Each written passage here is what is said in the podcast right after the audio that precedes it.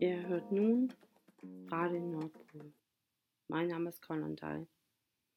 Wir berichten nun von einer Podiumsdiskussion mit Marc Grimm, Natalia Kaiser und Ismail Kübeli zu Antisemitismus seit dem 7.10.2023. Die Veranstaltung fand am 16.02.2024 statt. Die Podiumsdiskussion wurde mitorganisiert von der Gruppe Antifa CGN. Leider konnten wir selber nicht vor Ort sein, aber eine Genossin war dort und hat einen kleinen Bericht zusammengestellt, sowie im Anschluss der Veranstaltung mit den jeweiligen ReferentInnen ein kleines Interview führen können. Wir wünschen euch dabei viel Spaß.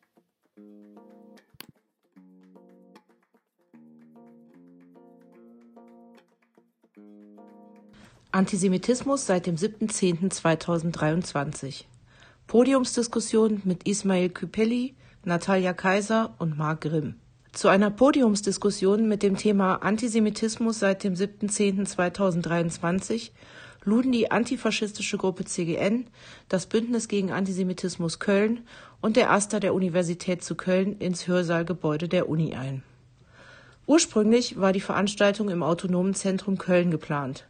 Die Gruppe CGN verlas hierzu ein Statement, in dem sie dem AZ unter anderem mangelndes Verständnis zu ihrer Haltung zu Antisemitismus und der damit verbundenen Bildungsarbeit vorwarf. Vor etwa 200 Teilnehmenden begann die Podiumsdiskussion dann recht zügig.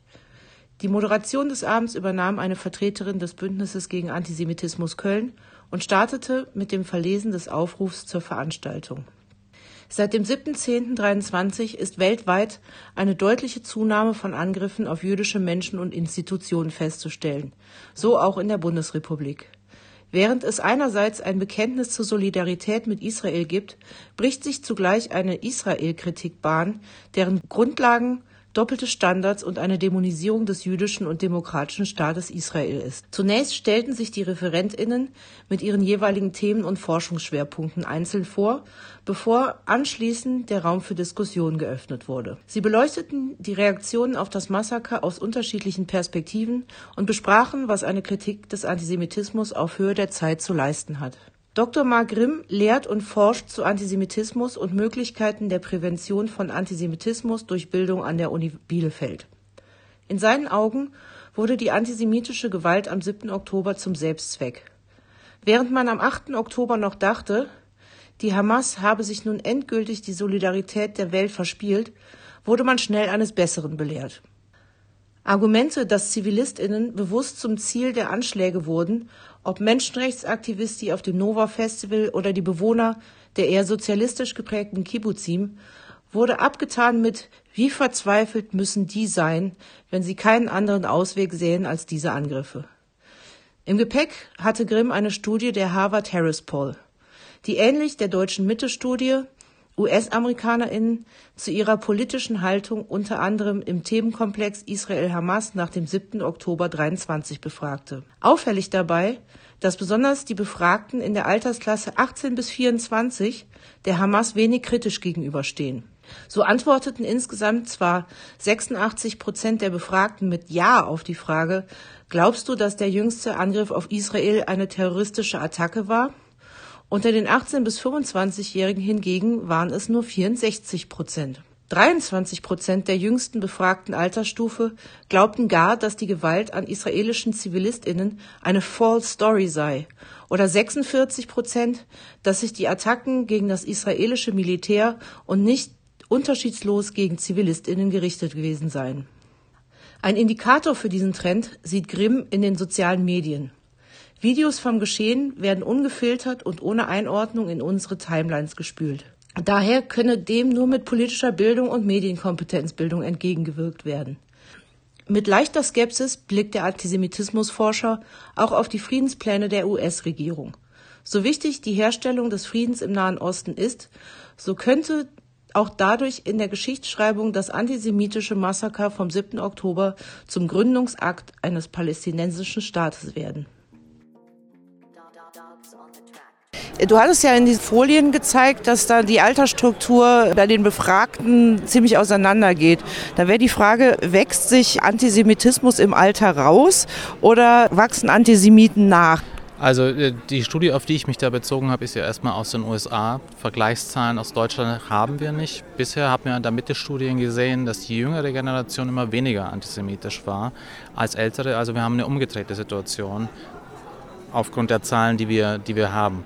Ähm, Antisemitismus wächst sich also mit Sicherheit nicht aus. Ich glaube, dass Antisemitismus sich jeweils auch in unterschiedlichen Generationen eben immer ja, kontextspezifisch zeigt. Das heißt, die Gegenstände, auf die der Antisemitismus sich äh, richtet, unterscheiden sich von Generation zu Generation. Und aktuell, und das, das ist, glaube ich, das größte Problem, die letzten zwei Jahrzehnte richtet sich der Antisemitismus zunehmend nicht mehr auf die Aufarbeitung oder Nichtaufarbeitung der Vergangenheit, sondern richtet sich auf das Agieren Israels, wo natürlich auch nochmal die nicht aufgearbeitete Vergangenheit zu tragen kommt, insofern als gerade diese Verbrechen, die dann quasi äh, in Israel ähm, identifiziert werden, ähm, Verbrechen, vermeintliche Menschenrechtsverbrechen der israelischen Armee, äh, immer gerne in die Nähe eines Genozids gerückt werden, weil da doch auch äh, die Last der deutschen Vergangenheit von den eigenen Schultern genommen wird. Und das macht auch israelbezogenen Antisemitismus ähm, so, ich würde sagen, attraktiv, macht ihn zu einer attraktiven Ideologie. Du hattest auch ein bisschen über die sozialen Netzwerke gesprochen. Wie entwickeln sich denn diese Algorithmen, die einen quasi jetzt suchen, die man nicht mehr selber suchen muss? Also erstmal, die Algorithmen sind ja das Geschäftsgeheimnis äh, der Anbieter von sozialen Medien und insofern wissen wir nicht, wie die genau funktionieren. Aber wir sehen natürlich die Funktionsweise, wir sehen, dass die Algorithmen ausmessen, ähm, wie lange jemand welche Videos ansieht, was man also als interessant wahrnimmt und identifizieren andere Videos und ordnen die dann dieser Person zu. Das heißt also ganz konkret, wenn sich ein junger Mensch heute interessiert für, für Themen von Nachhaltigkeit, sozialer Gerechtigkeit, auch zivilem äh, Widerstand, dann wird er in diesem Kontext auch Videos ähm, beispielsweise von dem aktuellen Krieg in Gaza in die Timeline, in den, in den Feed gespielt bekommen ähm, weil das äh, andere in diesem äh, sozialen Netzwerk, in dieser Bubble auch zugespielt bekommen. Das heißt, ob die Person das möchte, ob die eigentlich Interesse dafür hat, ist weniger wichtig. Sie, es wird ihr aufgenötigt und es wird damit auch der Algorithmus kommuniziert damit auch auf diese Weise, dass das ein Thema ist, mit dem sich junge Menschen auseinandersetzen müssen. Und sie bekommen es natürlich auch vorgelebt. Also was sich beobachten lässt, ist teilweise absurd, aber auch Leute, die normalerweise Schminktipps geben, fühlten sich dazu genötigt, auf den sozialen Medien äh, letztlich Position zu beziehen und sich gegen den israelischen Einsatz auszusprechen äh, und sich hier zu positionieren. Natalia Kaiser ist Bildungsreferentin bei der Kölnischen Gesellschaft für christlich-jüdische Zusammenarbeit und interdisziplinäre Antisemitismusforscherin. Ihr Blick auf den 7. Oktober 2023 richtet sich auch und besonders auf die Konsequenzen für jüdische Frauen und Mädchen. Der Logik folgend, Jüdinnen und Juden können keine Opfer sein, wird mehrfach betroffenen Frauen und Mädchen oftmals nicht geglaubt. Sie müssen ihre Unschuld beweisen, obwohl, wie am 7. Oktober geschehen, die Täter das Massaker sogar gefilmt haben. Die sexualisierte Folter mit Bildern belegt ist. Das Material wird angezweifelt. Erst vor wenigen Tagen kam eine Untersuchung der Israeli Rape Crisis Group in Zusammenarbeit mit New York Times Recherchen zur systematischen sexuellen Gewalt am und nach dem 7. Oktober heraus, die belegt, dass diese Angriffe gegen Frauen keine isolierten Ereignisse waren, sondern Teil eines umfassenden Musters. Neben vielen Beweisen gibt es auch etliche Augenzeugenberichte, leider auch geschuldet der jüdischen religiösen Pflicht, Tote so schnell wie möglich zu begraben, wurden viele Beweise allerdings nicht gesichert. Dass Frauen gezielt im Fokus der Angriffe standen, sieht auch Natalia Kaiser. Eine Erklärung neben der grundsätzlich misogynen Triebfeder und Entmenschlichung durch die Täter liegt ebenfalls im genozidalen Charakter dieser Handlungen. Da die jüdische Zugehörigkeit religionsrechtlich matrilinear, also nur über die Mutter weitergegeben wird, ist die gezielte sexualisierte Folter ein bewusstes Kriegsmittel geworden. Und nicht nur die primär betroffenen Frauen und Mädchen sind dadurch angegriffen worden. Viele Jüdinnen, auch in Deutschland, berichten bei psychologischen Beratungen von Out-of-Body-Experiences. Sie sind nicht mehr in der Lage zu studieren oder zu arbeiten und fühlen sich von feministischen Strukturen im Stich gelassen, die sich in einem nicht vorhandenen inneren Konflikt befinden. Natalia, kannst du mir bitte nochmal erklären, was das mit dieser Out-of-Body-Experience zu tun hat? Das betrifft ja nicht nur die Menschen, die halt dort selbst vor Ort waren, sondern auch Menschen hier. Genau, also in erster Linie ähm, Überlebende oder Betroffene, primär Betroffene sowie nicht primär betroffene Frauen, die mit dieser massiven sexualisierten Folter und Gewalt konfrontiert wurden, ähm, haben sich über Tage, über Monate selbst nicht wahrgenommen. Also von Panikattacken, von keinen kein Körper zu spüren, obwohl man ja selbst quasi nicht vielleicht primär betroffen ist oder äh, dort gewesen ist, anwesend gewesen ist und damit dann auch in so eine Art Konkurrenzverhalten ähm, rückt, gefühlt Konkurrenzverhalten, ich würde es als solches nicht bezeichnen, mit äh, primär Betroffenen sowie Überlebenden sowie Angehörigen von Nicht-Überlebenden, ähm, dass man sich quasi schuldig fühlt. Warum fühle ich mich jetzt so schlecht, obwohl ich ja gar nichts Körperliches in erster Linie erfahren habe? Ja, über den nicht vorhandenen Konflikt. Also kannst du da noch mal was genauer zu sagen, was das bedeutet? Ähm, ja, es geht tatsächlich äh, direkt in Kritik auch von unseren gesamten gesellschaftlichen ähm, nicht vorhandenen Diskussionskulturen sowie auch den schulischen Ausblenden. Also es geht eigentlich eher in Richtung, dass wir sehr ähm, konvergentes Lernen lernen, dass wir quasi nur statisch lernen, ähm, autoritären Charakter zu leben, dass wir halt wissen, was richtig ist, dass wir das dann auch beantworten, dass wir brav quasi immer nur Regeln folgen, allerdings nicht Kontroversen austragen, dass wir vielleicht auch zu Hause gar nicht mehr diskutieren und dass wir eben auch gar nicht mehr ähm, Dilemmata austragen. Also dass man gar nicht verstehen kann, dass auch ähm, zwei Entscheidungen richtig sein können und gleichwertig sein können, sondern eher davon ausgehen, dass es nur die eine richtige Antwort gibt, was dann eben auch den autoritären Charakter dahingehend bestätigt. Kannst du das an einem Beispiel festmachen, wie das sich jetzt auf den Antisemitismus auch auswirkt? Ja, zum Beispiel bei leider auch linken Kreisen, queer-feministischen Kreisen, dass man von sich selbst quasi ausgeht, ich bin queer, ich bin links, ich bin feministisch, ich kann unmöglich antisemitisch sein. Also diese Gleichzeitigkeiten komplett auszublenden und ausmerzen zu wollen, ist eine ganz klassische Denkfigur des Antisemitismus. Und dass man da dann eben auch nicht in den inneren Konflikt geht, dass beides gleichzeitig ineinander funktionieren kann und dass es nicht bedeutet, dass man automatisch, nur weil man queer, links und feministisch ist, nicht auch antisemitisch sein kann. Dankeschön. Ismail Küpeli ist Politikwissenschaftler und forscht zu Nationalismus, Rassismus und Antisemitismus. Weitere Schwerpunkte seiner Arbeit sind nationalistische Ideologien und identitäre Tendenzen sowohl in Mehrheitsgesellschaften als auch innerhalb der jeweiligen Minderheiten. So forscht er beispielsweise auch zu türkischem Antisemitismus. Vor dem historischen Hintergrund, dass türkischen Juden in der Türkei bereits vor dem Zweiten Weltkrieg der Schutz entzogen wurde und sie nicht mehr als Staatsbürgerinnen galten, flohen tausende Juden aus der Türkei und fielen in der Folge auch in Deutschland dem Holocaust zum Opfer. Jüdisches Leben existiert de facto nicht mehr in der Türkei. Und so verwundert es kaum, dass die Haltung der türkischen Bevölkerung wie in vielen anderen muslimisch geprägten, wenn auch säkularen Ländern von Verschwörungstheorien beeinflusst ist. Ob diese direkt auf dem fiktiven antisemitischen Pamphlet, den sogenannten Protokollen der Weisen von Zion, basieren oder andere Formen annehmen. Antisemitismus ist in der türkischen Bevölkerung weit verbreitet. So wird auch das Narrativ vom sogenannten Kryptojuden weitergeschürt, also dass zwangsbekehrte Juden oder deren Nachkommen heimlich ihre ursprüngliche Religion ausübten oder was auch immer damit im Schilde führt. Vor diesem Hintergrund wird für Küpeli Judenhass auch anschlussfähig für vermeintlich progressive Linke, wenn auf pro-palästinensischen Demos beispielsweise die Grauen Wölfe den Schulterschluss zu linken, auch türkischen Aktivisti suchen. Antisemitismus fungiert als Brückenideologie und erreicht somit Menschen jenseits des eigenen politischen Lagers. Dieser verbreitete Antisemitismus wird dadurch auch in Deutschland zur Brückenfunktion. Wie progressive feministische Linke teilweise empathielos zivilen Opfern, auch Kindern gegenüberstehen können, folgt laut Küpeli einem einfachen Erklärungsmuster.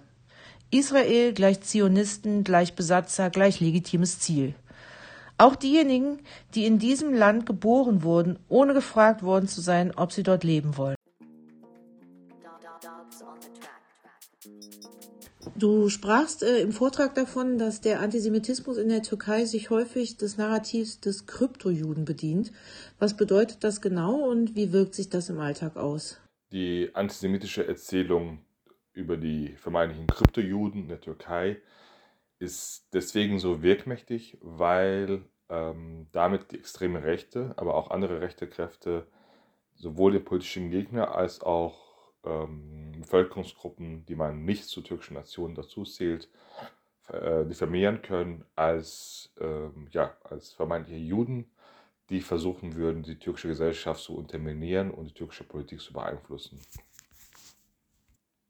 Und dadurch, dass diese ja, antisemitische Verschwörungserzählung in Medien präsent ist, in der Gesellschaft auch vielfach keinen Widerspruch erhält und zum Teil auch von der politischen Staatsführung, wie zum Beispiel Erdogan in seiner politischen Anfangszeit in den 70er Jahren auch selber propagiert wird, ähm, führt das eben dazu, dass Antisemitismus als etwas ganz Normales, als ganz äh, ja, Unwidersprochenes stehen bleibt.